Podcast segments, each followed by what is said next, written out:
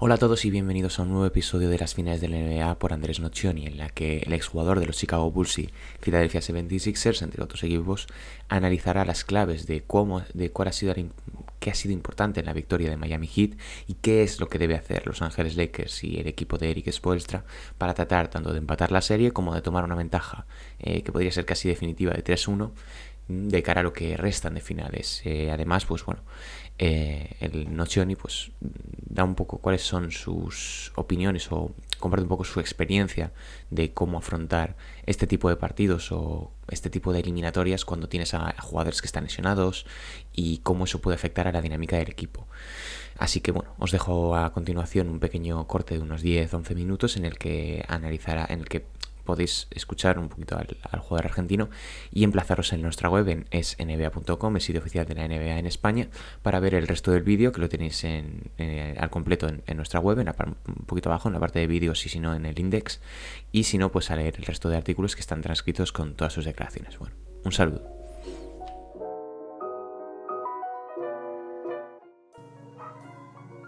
Hola, ¿qué tal? ¿Cómo les va? Bienvenidos a la continuidad de las finales en NBA.com en español. Tenemos serie, victoria de Miami Heat 115 a 104 ante Los Ángeles Lakers, descontando y dejando la serie 2-1 en favor del equipo de California.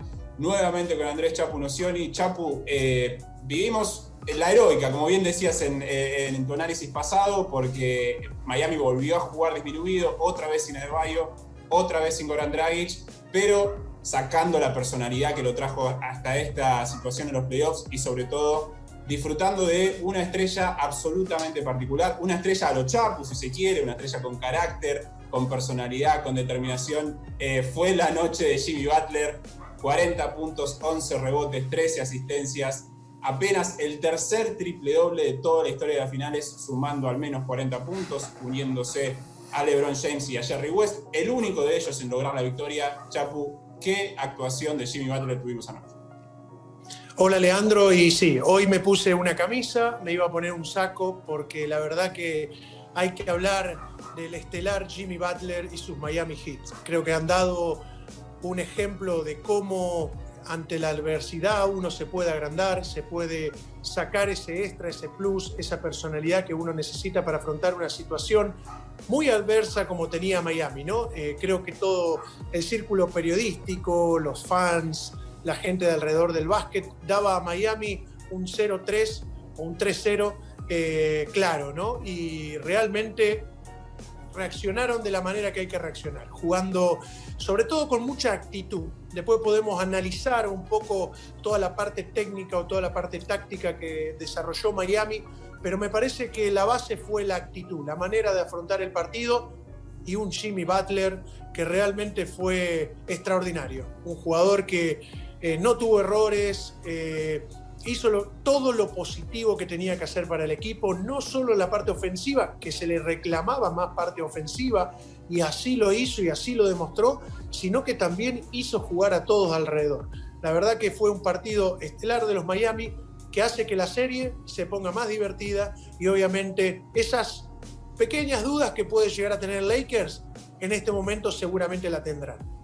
Ahora, e, eso que marcas de, que por ahí a veces se le reclama a Butler un poquito más defensiva, un poco define eh, el tipo de estrella que es él, ¿no? Él, es una estrella, no con el cartel de superestrella, porque siempre se, emparenta a esos jugadores, ¿no? Con anotar 35 puntos con regularidad, eh, meter triples y ser una, una verdadera fuerza ofensiva. Jimmy Butler, de hecho, él cuando termina el partido dice, si en el próximo partido termino con cero puntos y ganamos, buenísimo, es lo único que me importa.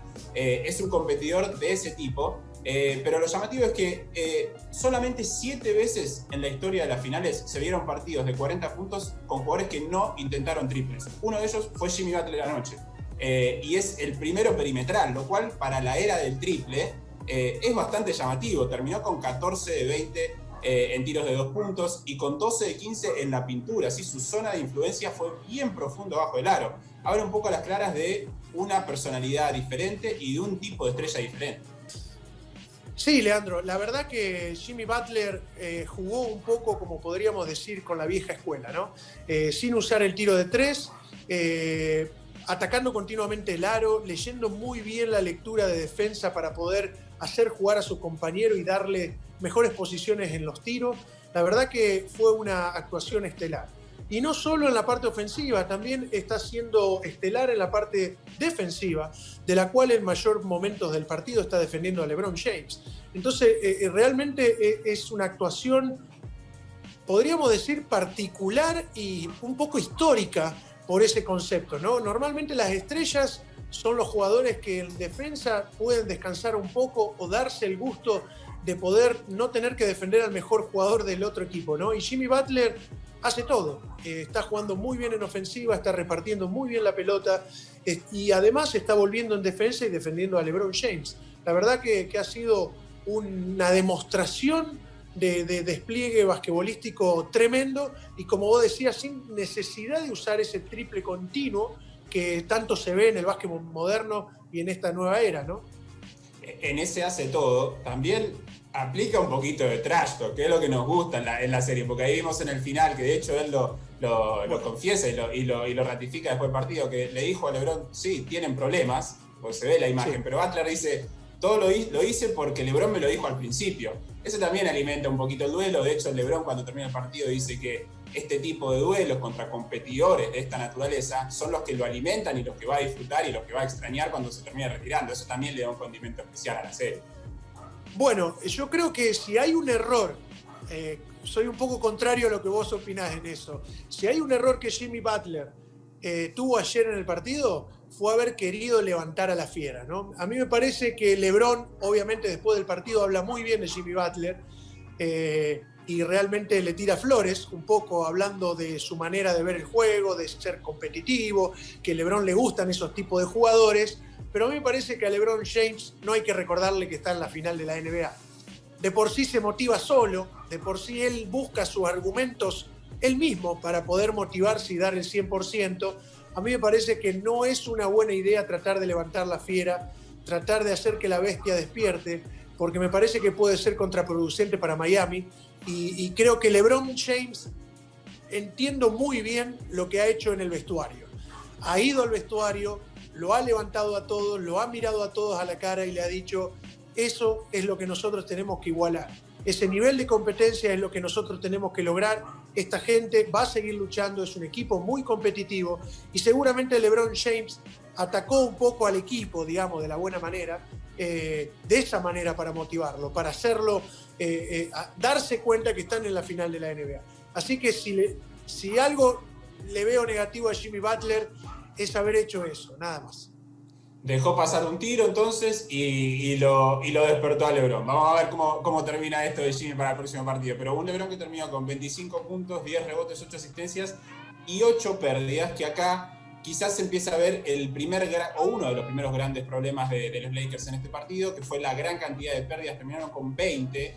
Pero el principal problema, el principal problema fue que 10 fueron al primer cuarto y un poco eh, explica lo que fueron los Lakers ayer. Hablábamos, o hablaste del tema de la actitud, ¿no? Y, si hay algo que le, faltó un poco a los Lakers ayer, o pareció, es que medio como que entraron livianitos a un partido en el cual podían directamente eh, enterrar al rival, porque era la noche para establecer el 3 a 0, para marcar la diferencia que nadie ha remontado en la historia, y salieron con una marcha menos de la que venía a mostrar. Miami Heat creo que hizo que Lakers eh, forzar a pérdidas. Creo que fue como entró a la cancha Miami Heat, su manera de afrontar el partido marcó un poco la cancha de lo que fue el partido. Creo que fue muy agresivo en defensa, llegando a todas las pelotas que tenían que llegar, doblando a Anthony Davis, eh, doblando a LeBron James y siendo muy agresivo, intercambiando esa defensa de hombre hacia la zona, ¿no? Creo que lo hizo dudar mucho a Lakers y por eso mismo forzó tantas pérdidas.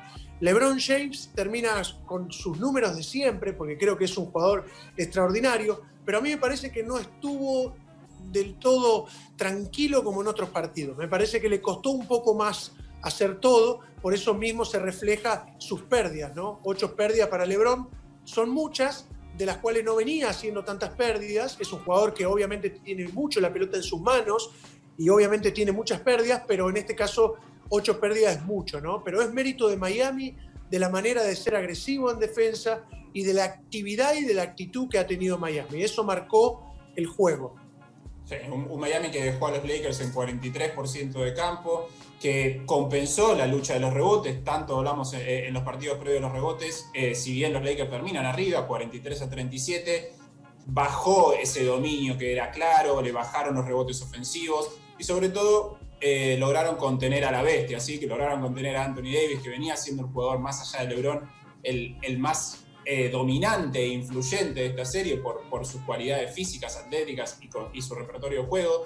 Un Anthony Davis que termina con 15 puntos y que se metió en problemas de faltas desde el comienzo, sí, cuatro faltas apenas comenzó el tercer cuarto y ya jugó condicionado, lo hizo ser eh, menos agresivo, él mismo lo reconoció por el partido, y termina con un dato que a mí me llama la atención más allá de las, de, las faltas, que son los nueve lanzamientos al aro nada más en 33 minutos. Chapu, es una, o sea, más allá del factor faltas y de lo condicionante, no es una poca cantidad para un jugador tan influyente como él, sobre todo teniendo en cuenta que terminó jugando 33 minutos, no es que jugó 25, terminó jugando una buena dosis de minutos y termina con apenas 9 lanzamientos al aro. Es falta de agresividad de él, eh, falta de hacer el clic después de, los problemas de, infracciones al comienzo, mucho mérito de Miami. ¿Cómo se combina esa situación? Bueno, mérito de Miami, forzar que Anthony Davis obviamente tenga sus problemas en falta. Me parece que hay un poco de actitud también, ¿no? Me parece que no estuvo con esa fuerza, esa actitud, ese empuje que lo caracterizó durante la serie. Me parece que por ahí hubo un poco de relajación, un poco de, entrar a la cancha un poco más tranquilo, por eso mismo lo de las faltas por eso mismo la falta de intensidad hacia el rebote ofensivo.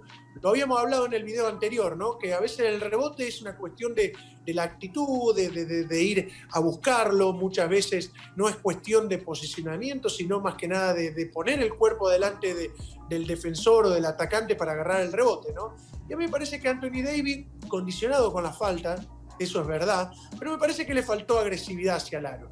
Al faltarle agresividad hacia el aro, me parece que no entró en juego y Lakers un poco que no lo hizo tampoco entrar en juego tanto, ¿no?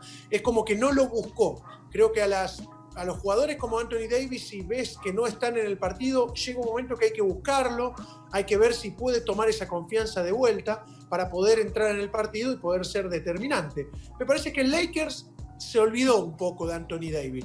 Creo que jugaron bien otros jugadores, como Kuzman, como Morris, que creo que hicieron un buen papel y un buen desempeño con un buen tiro exterior, pero eso causó de que se olvidaran un poquito de, Anthony Davis. Y por eso no, no, fue tan influyente como lo venía siendo en, los partidos anteriores, ¿no?